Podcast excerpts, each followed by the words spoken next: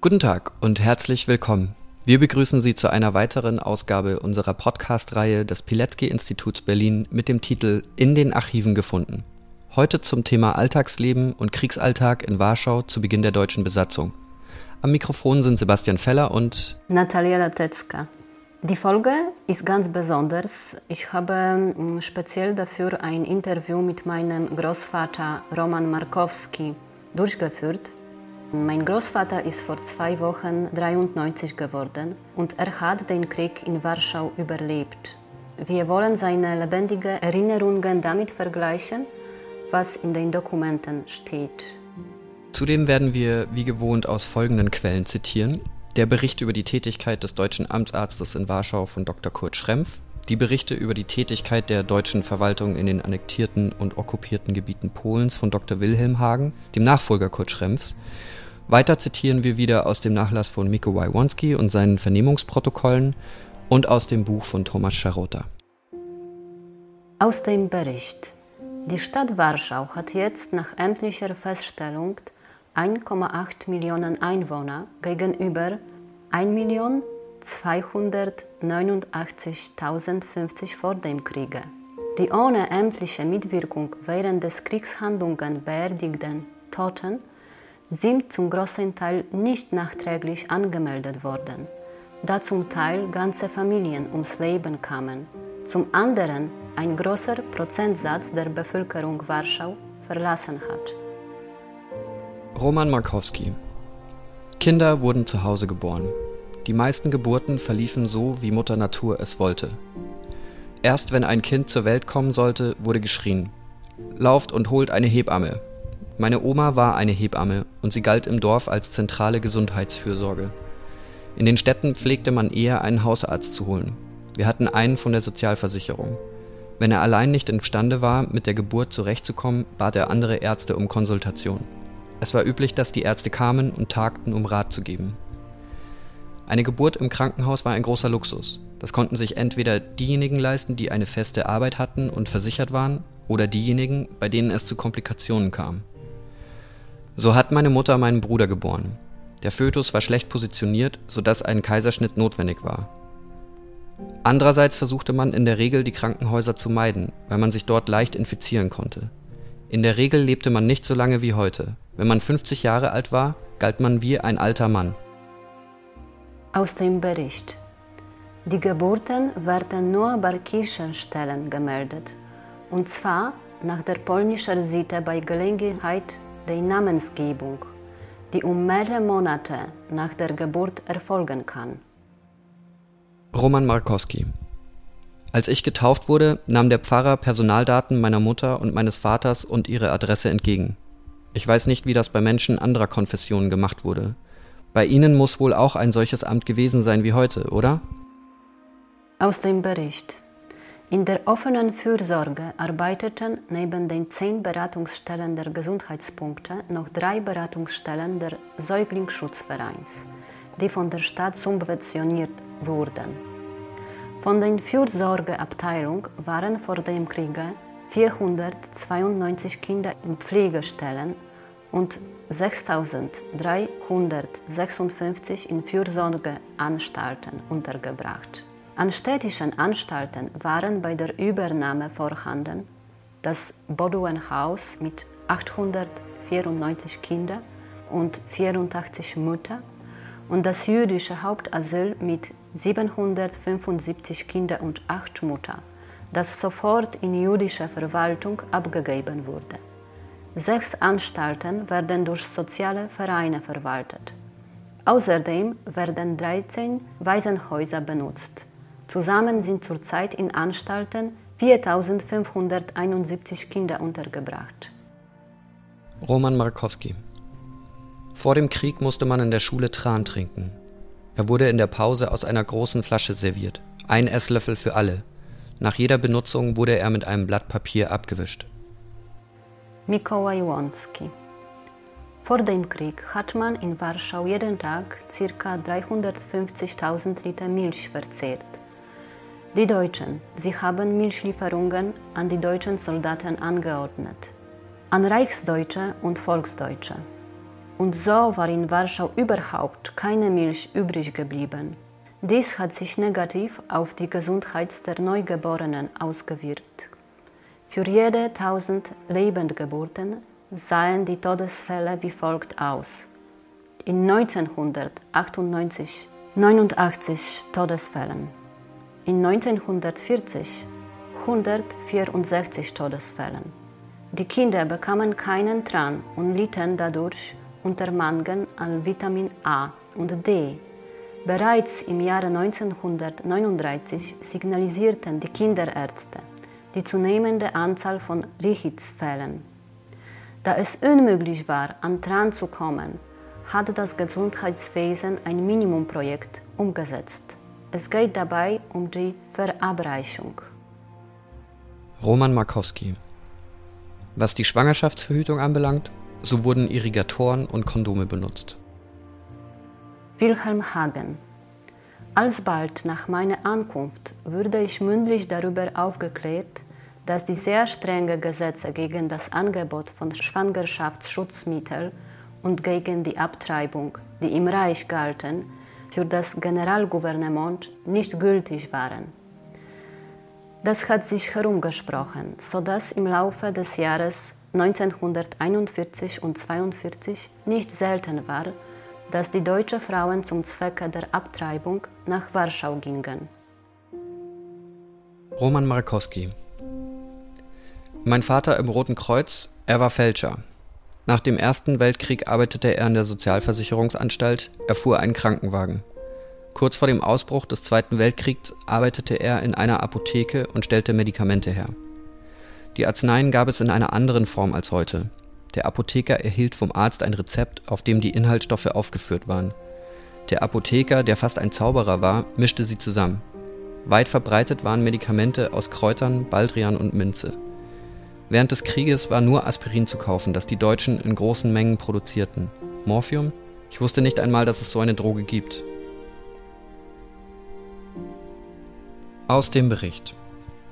Durchgeführte Besichtigungen der pharmazeutischen Industrie in Warschau. Firma Motor Warschau. Leistungsfähiger, gut eingerichteter Betrieb.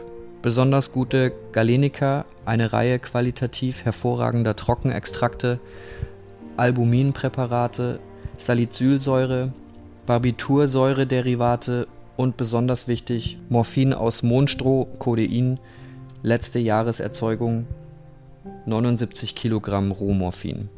Firma Nesterowski Kleinerer Betrieb mit viel Aufwand eingerichtet. Einige Spezialitäten, Organpräparate, deutsche und ausländische Lizenzen, Ampullenfabrik. Firma Adolf Kasatzky und Söhne. Zwei Hauptschlager: Migräne Nervosin und Biophytol.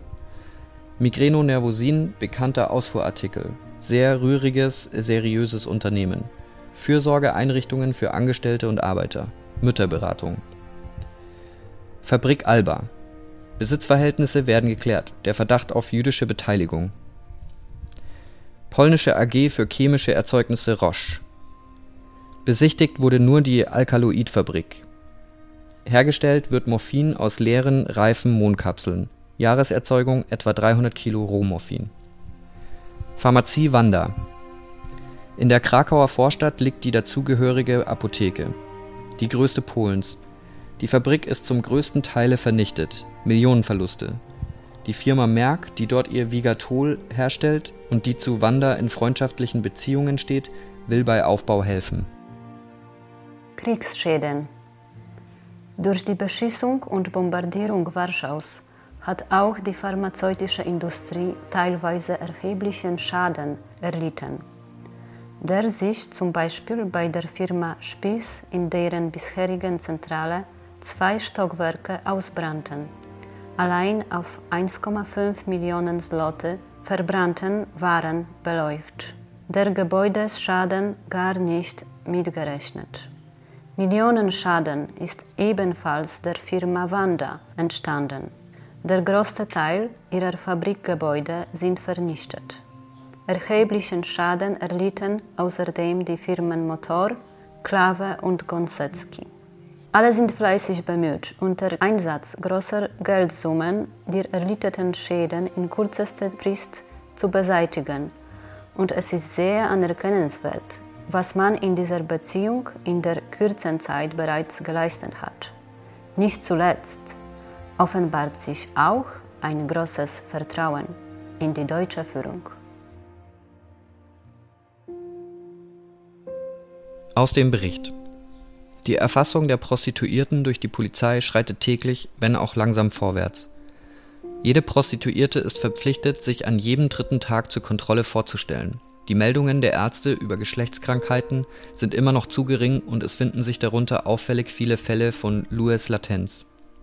Infolge der Verordnung zur Bekämpfung der Geschlechtskrankheiten im Generalgouvernement wird die Frage der Errichtung von Bordellen zurzeit erneut bearbeitet die Wehrmacht hat kein Interesse an einer derartigen Einrichtung und lehnt die Mitwirkung bei der Einrichtung von Sanierungsstellen in derartigen Häusern ab.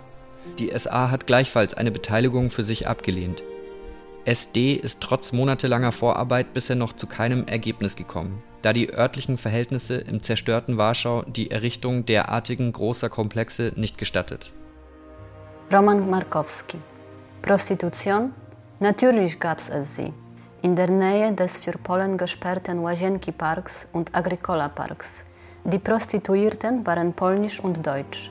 Es gab Bordelle, ich kann mich daran erinnern, dass mal vor einem solchen Haus die deutschen Schlange standen. Warszawski Dziennik Narodowy, 1. Oktober 1939 es wurde damit begonnen, die provisorischen Gräber von den Straßen, Grünanlagen, Plätzen und Innenhöfen zu beseitigen. In Warschau gab es 38 solche provisorischen Friedhöfe. Aus dem Bericht. Die Exhumierungen der in den Straßen beerdigten Gefallenen wurden bis zum Einsetzen der stärksten Frostperiode systematisch fortgesetzt. Es sind bis jetzt 3159 Leichen dabei umgebettet worden, da mit Nachlassen der Frostperiode mit Ausspülung von oberflächlich begrabenen Leichen und Tierkadavern zu rechnen ist, wurde hierfür eine besondere Meldepflicht eingeführt. Sämtliche zerstörte Häuser werden in den nächsten Wochen mit Kresol überschüttet werden, um Störungen durch Leichengeruch usw. So zu vermeiden. Roman Markowski Während des aktiven Krieges wurden die Menschen in den Straßen begraben, überall, wo es etwas Platz gab. Wir haben zusammen mit meiner Cousine im September 1939 polnische Soldaten in der Dolna Straße begraben. Diese Straße galt damals als Frontlinie. Die Deutschen standen 500 Meter von uns und ihre Artillerie beschoss uns pausenlos. Das Kreuz machten wir meist aus Stücken. Wir gingen zwischen den Gräbern hindurch. Nachdem die Kämpfe zu Ende gegangen waren, wurden die Leichen von den stadtangeheuerten Teams exhumiert. Jeder Soldat hatte eine zweiteilige Metallmarke um den Hals. Man trennte einen Teil der Marke ab und so konnte der Soldat als Gefallener erfasst werden. Man hat auch versucht, Vornamen und Familiennamen von Zivilisten zu markieren, auf dem Stein auf dem Kreuz an die Mauer. Solche Aufzeichnungen wurden auch von Rotenkreuz geführt. Aus dem Bericht. Die Liegedauer auf den Warschauer Friedhöfen soll wegen deren Überfüllung von 20 auf 15 Jahre verkürzt werden.